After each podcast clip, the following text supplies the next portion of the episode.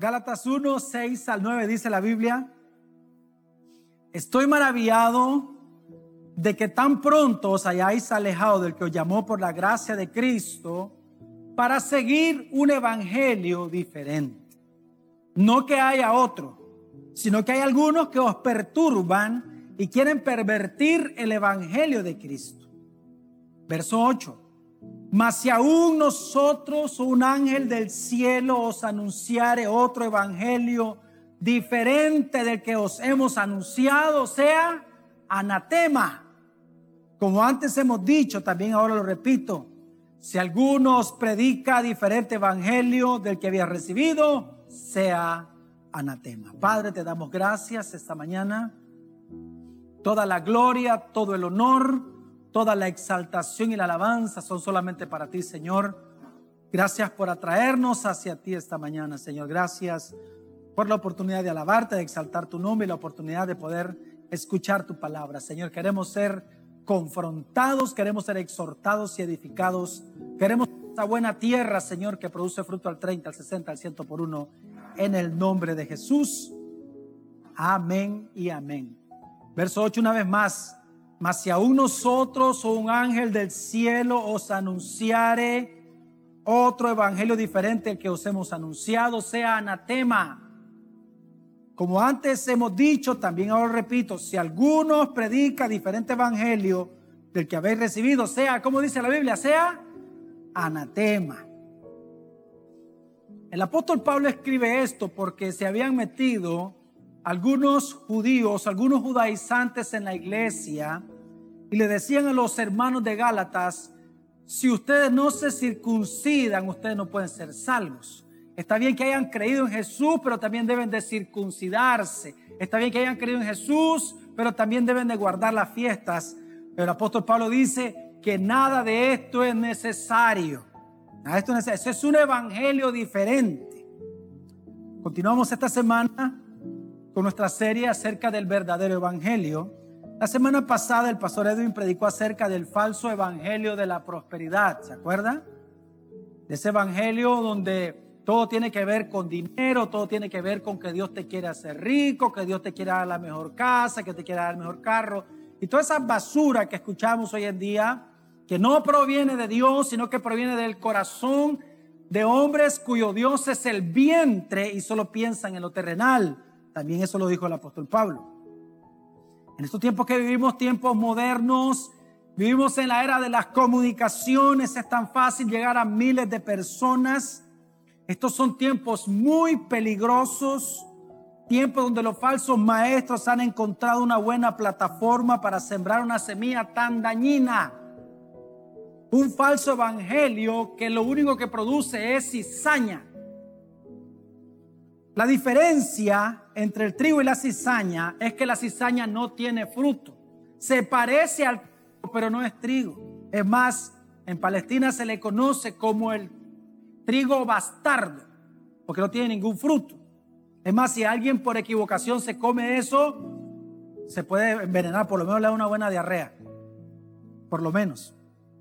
Ahora, este, la cizaña no tiene fruto, no produce nada. Cuando crece, crece juntamente con el trigo, pero la espiga del trigo se diferencia de la espiga de la cizaña porque cuando la espina del trigo madura, esta está inclinada por el fruto.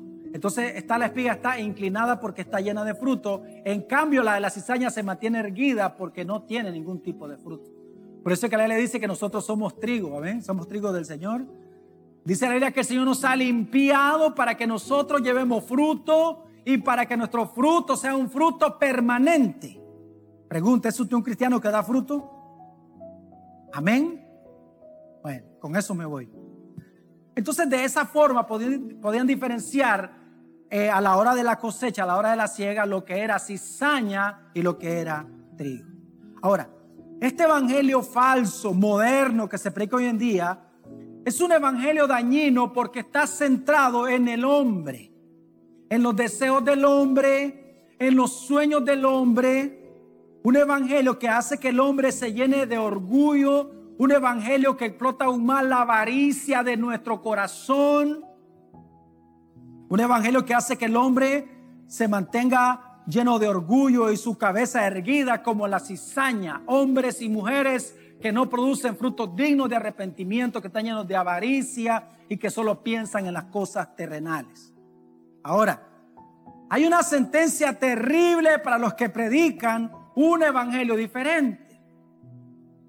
Por eso es que nosotros debemos de predicar la palabra de Dios, porque hay una sentencia horrible para los que predican un evangelio diferente al de las escrituras. Dijo el Señor que quien predica un evangelio diferente dice que es anatema. Esta palabra anatema significa maldito, bajo maldición. Un objeto anatema en el Antiguo Testamento, en el Antiguo Pacto, era algo que estaba destinado al fuego. Dice la Biblia que cuando el Señor metió a Israel en la tierra prometida, la primera ciudad de, ah, cuando pasaron el Jordán era la ciudad de Jericó. Y el Señor dijo que todo lo que estaba ahí era anatema, o sea, todo, absolutamente todo. Los judíos no podían tomar absolutamente nada de ahí porque todo era maldito, todo estaba bajo maldición y debía de ser consumido al fuego. Sin embargo, Acán dice la Biblia que pecó porque tomó de lo que Dios había dicho que era maldito. ¿Y qué fue lo que pasó? Él y su familia terminaron destruidos por causa del pecado. Entonces, esa palabra, esa, es, esa palabra anatema significa bajo maldición. Hay una versión que dice que quien predica un evangelio diferente está destinado al fuego del infierno. Esta es una sentencia terrible para aquellos que predican un evangelio diferente al de las escrituras y para aquellos que están escuchando un evangelio diferente creyendo que ese es el verdadero evangelio. Terrible es lo que está ocurriendo hoy en día porque ahora se han levantado una gran cantidad de predicadores en las emisoras, en la, televisión, en las redes sociales, predicando un evangelio que no es el evangelio de las escrituras. Por lo tanto, ellos son anatema. Ellos están eh, condenados al fuego del infierno si no se arrepienten. Ahora, nosotros entendemos que la palabra evangelio significa buenas noticias. Amén. Eso lo aprendimos, significa buenas noticias. Pero normalmente esta buena noticia del evangelio va precedida de una mala noticia. De una mala noticia. Por eso es que cuando usted y yo predicamos el evangelio, primero les hacemos saber a los hombres cuál es la mala noticia que muchos de ellos no saben. Romanos capítulo 3, versículo 23. Dice la Biblia, por cuanto todos pecaron y están destituidos de la gloria de Dios, están separados de la gloria de Dios. Una persona que no ha hecho de Cristo su Señor, que no ha abrazado el sacrificio de Cristo en la cruz, que no cree en el Señor, es una persona que está destituida de la gloria de Dios. Y si esa persona muere, se perderá por toda la eternidad. Entonces, esa es la mala noticia. La mala noticia es que los hombres sin Cristo están enemistados con Dios. Que no es como ellos creían que todos son hijos de Dios, porque ese es un evangelio que enseña, todos son hijos de Dios. Todos adoramos al mismo Dios. Usted ha escuchado acerca del ecumenismo. Todos adoramos al mismo Dios. Todos los caminos llevan a Dios. Esa es una gran mentira. Hay un solo camino que lleva a Dios y es Cristo. Yo soy el camino, yo soy la verdad y la vida. Y nadie viene al Padre si no es por mí, dijo el Señor. Amén. No todos los caminos llevan a Dios. Un solo camino a Dios se llama Cristo Jesús. Una sola puerta que se llama Cristo. Yo soy la puerta, dice la Biblia. Amén. Que no, esa es la mala noticia, que ellos, piensan que todos son hijos de Dios, pero la Biblia dice que a los que le reciben, a los que creen en su nombre, Dios les da potestad de ser llamados hijos de Dios. Que por causa de su pecado la ira de Dios está sobre su vida y que si no se arrepienten van a perecer. La justicia de Dios será derramada sobre ellos y estarán separados de Dios por toda la eternidad. Esa es la mala noticia. Entonces el, Evangelio primero nos muestra nuestra condición de pecado, nuestra condición de separados de Dios. Porque hay personas que se creen buenas, pero la Biblia dice que tú y yo somos malos. Aún el mismo Señor, cuando el joven rico se le acerca, le dice, Maestro bueno, ¿por qué me llamas bueno? Uno es bueno, es el Padre. Y todos los demás hombres han pecado. No hay, no hay nadie que nunca haya pecado. No hay nadie que sea bueno. Si, si en nosotros hay algo bueno, no somos nosotros, es Cristo que habita en nosotros. Amén. Entonces el Evangelio primero te muestra tu condición de pecado, primero nos muestra que estamos en condenación, luego vienen las buenas noticias. Dice Romanos capítulo 6, versículo 23, Porque la paga del pecado es muerte, separación. Mas el regalo de Dios, más la dádiva de Dios es vida eterna. ¿En quién? En Cristo Jesús, Señor nuestro. ¿La vida eterna está en quién? ¿En quién está la vida eterna? En Cristo Jesús, en nadie más. Por eso predicamos el Evangelio de la gloria de Cristo. Ahora, pero entendemos que para recibir ese regalo de Dios, que es Cristo mismo, es necesario el arrepentimiento. El Evangelio de la gloria de Cristo siempre está llamando a los hombres al arrepentimiento. No a que sean ricos, no a que sean prósperos, no a que sean famosos, no a que luchen por sus sueños, sino a que se arrepientan. Ese es el verdadero llamado del mensaje, es el, verdadero mensaje del Evangelio de Cristo. Ningún hombre está predicando el verdadero Evangelio, sino está llamando a los hombres al arrepentimiento. Lo vuelvo a, lo vuelvo a decir. Oiga bien, ningún hombre está predicando el verdadero evangelio si no está llamando a los hombres al arrepentimiento. Ese es el verdadero evangelio, el que te llama al arrepentimiento. Y es lo que dice Mateo capítulo 3, versículo 1 al versículo 2.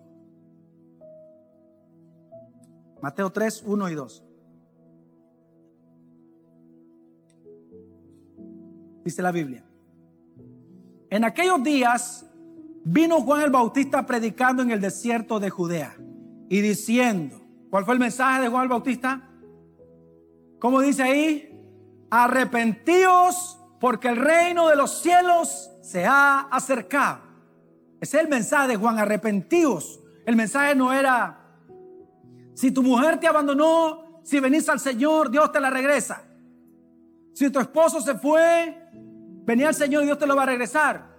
Si te quedaste sin trabajo, venía el Señor y Él te lo va a regresar. No, el mensaje de Él fue, arrepentíos porque el reino de los cielos se ha acercado. Marcos capítulo 1, verso 14 y versículo 15. Después que Juan fue encarcelado, Jesús vino a Galilea predicando el Evangelio del reino de Dios, diciendo, oiga esto, el tiempo se ha cumplido el reino de Dios se ha acercado, arrepentíos y creed en el Evangelio. ¿Cuál fue el mensaje de Cristo? El tiempo se ha cumplido y el reino de Dios se ha acercado, arrepentíos y creed en el Evangelio. Qué glorioso es eso. El mensaje de Juan el Bautista, arrepentíos. El mensaje de Jesús, arrepentíos. El mensaje del apóstol Pedro, Hechos capítulo 2, versículo 36 al 38 en el día de Pentecostés. Dice el verso 36, sea, sepa pues ciertísimamente toda la casa de Israel que a este Jesús, a quien vosotros crucificasteis, Dios le ha hecho Señor y Cristo. Verso 37, al oír esto se compungieron de corazón y dijeron a Pedro y a los otros apóstoles, varones hermanos, ¿qué haremos? ¿Qué les dijo el verso 38? Traigan un pacto, una ofrenda de pacto. No, no dice eso. No, no dice así. Dice, pero les dijo, arrepentíos y bautícese cada uno de vosotros en el nombre de Jesucristo para perdón de los pecados y recibiréis el don del Espíritu Santo. ¿Cuál fue el mensaje de Pedro el día de Pentecostés? El primer sermón de Pedro fue, arrepentíos y bautícese cada uno de vosotros en el nombre del Señor Jesucristo para que reciban perdón de sus pecados. El siguiente sermón de Pedro, Hechos capítulo 3, del verso 14 al verso 19. Mas vosotros negasteis al santo. Este sermón fue en ocasión cuando el Señor levantó un paralítico, ¿se acuerda? Llegaron Pedro y Juan a la hora de la oración. Dice, mas vosotros negasteis al santo y al justo y pediste que se os diese un homicida. Verso 15, y matasteis al autor de la vida a quien Dios ha resucitado de los muertos, de lo cual nosotros somos testigos. Y por la fe en su nombre a este que vosotros veis y conocéis, le ha confirmado su nombre y la fe que es por él ha dado a este completa sanidad en presencia de todos vosotros. Mas ahora, hermanos, sé que por ignorancia lo habéis hecho, como también vuestros gobernantes. Verso 18, pero Dios ha cumplido así lo que había anunciado antes por boca de todos sus profetas, que su Cristo había de padecer Verso 19, una vez más. Así que arrepentíos y convertíos para que sean borrados vuestros pecados, para que vengan de la presencia del Señor tiempos de refrigerio. ¿Cuál fue el mensaje? Arrepentíos y convertíos. Y el mensaje del apóstol Pablo, Hechos capítulo 17, versículo 30 al 31. Pero Dios, habiendo pasado por alto los tiempos de esta ignorancia, ahora manda a todos los hombres en todo lugar que se arrepientan. ¿Cuál es el mandato de Dios a todos los hombres? Que se qué? Que se arrepientan. Por cuanto ha establecido, oiga esto que tremendo lo que dice la Biblia, por cuanto ha establecido un día en el cual juzgará al mundo con justicia por aquel varón a quien designó, dando fe a todos con haberle levantado los muertos. El apóstol Pablo dice, conviértanse, arrepiéntanse, porque viene un juicio de Dios el Señor juzgará la tierra. Los hombres piensan que pueden hacer lo que les da la gana, que pueden vivir en sus pecados, en el adulterio, en el homosexualismo, en el lesbianismo, en, los homicidios y todos los tipos de pecados, en las borracheras, en las orgías, y que Dios no hará nada. Pero que dice la Biblia aquí, que viene un día en el cual Dios juzgará al mundo con justicia. Cristo juzgará a este mundo. Por eso dice el apóstol, arrepiéntanse. Ese es el mandato de Dios. Qué tremendo eso.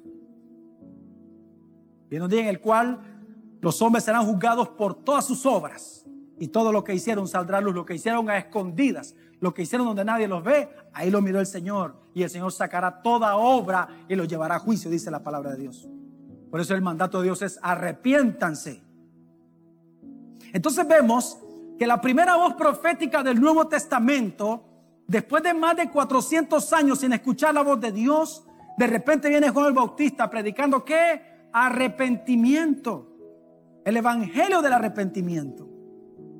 Después que la voz de Juan fue callada porque dice que fue encarcelado, aparece la voz de nuestro Señor con el mismo mensaje, el mensaje del arrepentimiento. Y después aparece el apóstol Pedro. Hechos capítulo 2, mensaje del arrepentimiento. Primer sermón, mensaje del arrepentimiento. El apóstol Pedro, Hechos capítulo 3, segundo mensaje. ¿El mensaje de qué? Del arrepentimiento. El apóstol Pablo, Hechos capítulo 17, una vez más, el mandato de Dios a todos los hombres. ¿Es qué? ¿Sé qué? La iglesia de Cristo predica, usted y yo predicamos. ¿Cuál es nuestra predicación? Que Dios ha mandado a los hombres que se arrepientan. Ese es el mensaje, esa es la predicación de la iglesia de Cristo. No que Dios te quiere enriquecer. ¿Quién no quiere un Dios que te quiere enriquecer y que te quiere dar tu fama y que te, y quiere cumplir todas tus porquerías de sueños? Tenemos un montón de sueños, pero la mayoría de los sueños están centrados en el mundo. Queremos las cosas del mundo, anhelamos las cosas del mundo. El Señor dijo que yo no puedo amar al mundo ni las cosas del mundo, porque el que ama al mundo, el amor del Padre no está en él. Y el mundo pasa y sus deseos, pero el que hace la voluntad del Padre permanece para siempre, dice la Biblia. Amén. ¿Cuál es el mensaje? Arrepentimiento. Esta palabra arrepentimiento es la palabra metanoia, la palabra griega metanoia que significa un cambio de mentalidad, un cambio de pensamiento, un cambio de mentalidad que nos lleve a nosotros a sentir dolor por el pecado. Pero no debemos de confundir el arrepentimiento con el remordimiento, son dos cosas totalmente diferentes. El hombre siente remordimiento y a veces pesar por las consecuencias de su pecado, porque los hombres tienen consecuencias de sus pecados. El adúltero tendrá consecuencias de sus pecados. El ladrón tendrá consecuencias de sus pecados. Sin embargo, si ellos pudiesen cometer el mismo pecado, pero sin ser atrapados, sin tener consecuencias, lo harían. El dolor del ladrón cuando lo meten preso no es que robó, sino que lo agarraron. Lo agarraron. Entonces eso es lo que le duele lo que le duele son los problemas que le ha traído el pecado. Por lo tanto, no es el pecado lo que odian, sino sus consecuencias. Y nosotros no es que debemos de, lo que debemos de aborrecer es el pecado. El verdadero arrepentimiento es aquel que te lleva a odiar el pecado. El resultado de la salvación es que comenzamos a odiar el pecado que antes amábamos. Si usted no peca por miedo a las consecuencias de su pecado, todavía no hay verdadero arrepentimiento en su vida. Pero si usted no peca porque hay dolor en su corazón, porque estamos odiando el pecado, entonces es algo diferente. porque uno no hará lo que uno odia. Pero necesitamos entonces que el Señor transforme nuestro entendimiento, que cambie nuestro pensamiento y comencemos a aborrecer los pecados de nuestra vida. Ahora, yo sé que todos pecamos. ¿Cuántos pecan todavía? Pero la pregunta importante aquí es, ¿cuántos odian su pecado? ¿O ama todavía de su pecado? la pregunta. O sea, yo sé que todos pecamos. Aquí no hay nadie que no peque. La pregunta es, ¿cuántos realmente odian ese pecado? ¿Cuántos odian esa área de pecado en su vida? Esa área de deshonra. ¿Cuántos odian esa área de pecado? Para odiar necesitamos que se produzca un arrepentimiento en nosotros. Porque el verdadero arrepentimiento siempre causará un dolor tan profundo que traspasará nuestro corazón. ¿Ha sido usted traspasado en su corazón por un pecado que lo lleve hasta perder su sueño por las noches? ¿Ha sido traspasado de esa manera por un pecado? Y no hablamos de un pecado sexual, porque a veces pensamos que son los borrachos, los ladrones, los homosexuales, las lesbianas. No, por una mentira. Por un chisme. Por una mala actitud, por una actitud de orgullo, porque tratamos mal a nuestras esposas, porque tratamos a nuestros hijos. Hay que dolerse, ese pecado tiene que dolernos. Tiene que haber una compunción en nuestro corazón, que es lo que leímos ahí. Dice que el corazón de ellos se compungió y eso tiene que ver con, con ser atravesado, ser taladrado en el corazón por nuestro pecado, por el pesar, por el dolor, por la tristeza. Por eso es que para ser salvos necesitamos que haya arrepentimiento en nuestra vida y nadie puede arrepentirse si no es expuesto a la palabra viva de Dios. A la palabra de Dios el verdadero evangelio del Señor. Porque el arrepentimiento es algo que solo produce el Señor. No es algo que podemos producir nosotros. Nuestra alma puede producir remordimiento, pero solo el Señor puede producir el arrepentimiento. Nadie se puede arrepentir verdaderamente si no es expuesto a la palabra verdadera, viva y santa de Dios. ¿Sabe por qué muchas veces tenemos áreas de, nuestro, de pecado en nuestra vida y lidiamos con esos pecados y abrazamos esos pecados porque no amamos la palabra, porque no meditamos en la palabra, porque no pasamos tiempo con la palabra? Si fuéramos hombres de la palabra, nuestra vida fuera diferente porque comenzaríamos a aborrecer ese pecado que todavía abrazamos, pecado que le costó a Cristo la muerte en la cruz. Y somos amigos de lo que Dios odia. Porque no estamos siendo expuestos a la palabra de Dios cada día o porque nuestro corazón se ha endurecido. Hay de los que tienen el corazón endurecido, porque lo único que queda para ustedes es juicio. Solamente queda una horrenda expectación de fuego, dice la Biblia, cuando pecamos voluntariamente. Cuando sabemos que estamos en pecado y seguimos cometiendo el mismo pecado, ya no hay, dice la Biblia, lo único que hay es una horrenda expectación de fuego. Lo que viene es disciplina para tu vida si eres hijo de Dios. Si no es hijo de Dios, pues ahí seguirá en su pecado. Por eso, para ser salvo necesitamos que haya arrepentimiento en nuestra vida. Verdadero arrepentimiento. El verdadero arrepentimiento es el resultado de ser expuestos al verdadero evangelio. Amén. El arrepentimiento no es algo que podamos producir nosotros, hermanos. Solamente el Señor puede producir arrepentimiento en nosotros. Hechos capítulo 11 del versículo 1 al 18. Vamos a leer bastante Biblia ahora, por si no la leí una semana. Mira lo que dice la Biblia.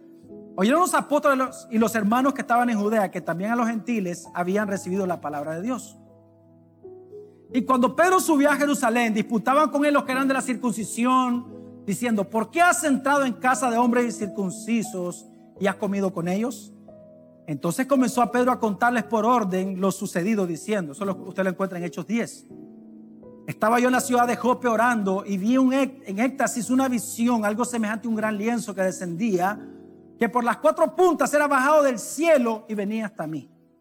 Cuando fijé en los ojos, consideré y vi cuadrúpedos terrestres y fieras y reptiles y aves del cielo. Y oí una voz que me decía, levántate Pedro, mata y come. Y dije, Señor, no, porque ninguna cosa común o inmunda entró jamás en mi boca entonces la voz me respondió del cielo por segunda vez, lo que Dios limpió, no lo llames tú común. Esto se hizo tres veces y volvió todo a ser llevado arriba al cielo. Verso 11, oiga esto dice, y aquí luego llegaron tres hombres a la casa donde yo estaba enviados a mí desde Cesarea, y el Espíritu me dijo que fuese con ellos sin dudar fueron también conmigo estos seis hermanos y entramos en casa de un varón. Verso 13, quien nos contó cómo había visto en su casa a un ángel que se puso en pie y le dijo, envía hombres a Jope y haz venir a Simón, el que tiene por sobrenombre Pedro, y él te hablará palabras por las cuales serás salvo tú y toda tu casa. Oiga eso, qué tremendo. Verso 14 y 9 más. Y él te hablará palabras por las cuales serás salvo tú y toda tu casa. ¿Qué palabra? Obviamente palabra de Dios. Y cuando comencé a hablar, cayó el Espíritu Santo sobre ellos también, como sobre nosotros al principio. Entonces me acordé lo dicho por el Señor cuando dijo, Juan ciertamente bautizó en agua, mas, vosotros seréis bautizados con el Espíritu Santo. Si Dios pues le concedió también el mismo don que a nosotros que hemos creído en el Señor Jesucristo, ¿quién era yo que pudiese estorbar a Dios? Verso 18, entonces oídas estas cosas callaron y glorificaron a Dios diciendo, de manera que también a los gentiles ha dado Dios arrepentimiento para vida. Mire qué tremendo, una vez más. Entonces oídas estas cosas callaron y glorificaron a Dios diciendo, de manera que también a los gentiles ha dado Dios arrepentimiento para vida. ¿Quién es el que da arrepentimiento para vida? es Dios. ¿Y cómo lo hace el Señor? A través de la exposición de la palabra de Dios, de la palabra verdadera de Dios, del verdadero evangelio. Entonces, este hombre le dice, yo tuve la visión de un ángel y ese ángel me dijo que te mandara a llamar porque vos me ibas a dar a decir palabras a mí y esas palabras me iban a salvar a mí y a mi casa. Ahora, ¿qué fue lo que Pedro predicó? Hechos 10, 34 al 44. Dice la Biblia, entonces Pedro abriendo la boca dijo, en verdad comprendo que Dios no hace acepción de personas, sino que en toda nación se agrada del que le teme y hace justicia. Dios envió mensaje a los hijos de Israel anunciando el Evangelio de la paz por medio de Jesucristo. Este es Señor de todos. Oiga eso. Vosotros sabéis lo que se divulgó por toda Judea, comenzando desde Galilea, después del bautismo que predicó Juan cómo Dios ungió con el Espíritu Santo y con poder a Jesús de Nazaret y cómo éste anduvo haciendo bienes y sanando a todos los oprimidos por el diablo porque Dios estaba con él. Y nosotros somos testigos de todas las cosas que Jesús hizo en la tierra de Judea y en Jerusalén, a quien mataron colgándole en un madero. A este levantó Dios al tercer día e hizo que se manifestase. No a todo el pueblo, sino a los testigos que Dios había ordenado de antemano a nosotros que comimos y vivimos con él después que resucitó de los muertos y nos mandó que predicásemos al pueblo y testificásemos que Él es el que Dios ha puesto por juez de vivos y muertos. De este dan testimonio todos los profetas, que todos los que en Él creyeren recibirán perdón de pecados por su nombre. Oiga qué tremendo el mensaje. Ahora verso 44. Mientras aún hablaba Pedro estas palabras, el Espíritu Santo cayó sobre todos los que oían el discurso. O sea que fueron, fueron expuestos a la palabra de Dios, fueron expuestos al mensaje de Dios. No puede haber...